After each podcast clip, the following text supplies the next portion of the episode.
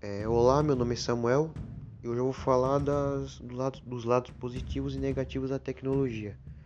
Eu vou falar primeiro dos lados positivos.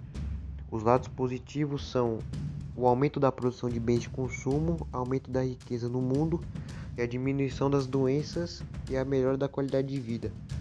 Esses são, algum, esses são três pontos principais da, dos lados positivos da tecnologia. Já os lados negativos são a frustração, né, que é são alguns, né, que é a frustração que, que a cada dia estamos mais acostumados com a tecnologia, com a tecnologia, né?